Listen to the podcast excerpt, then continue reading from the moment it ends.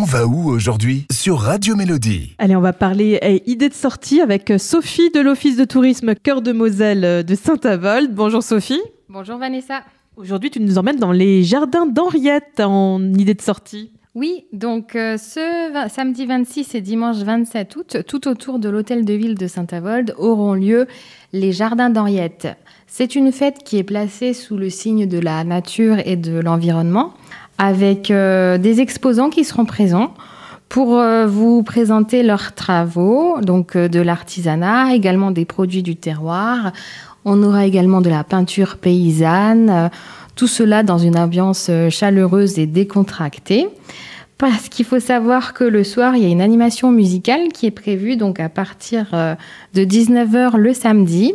Soirée années 80-90 en plein air avec DJ Seb.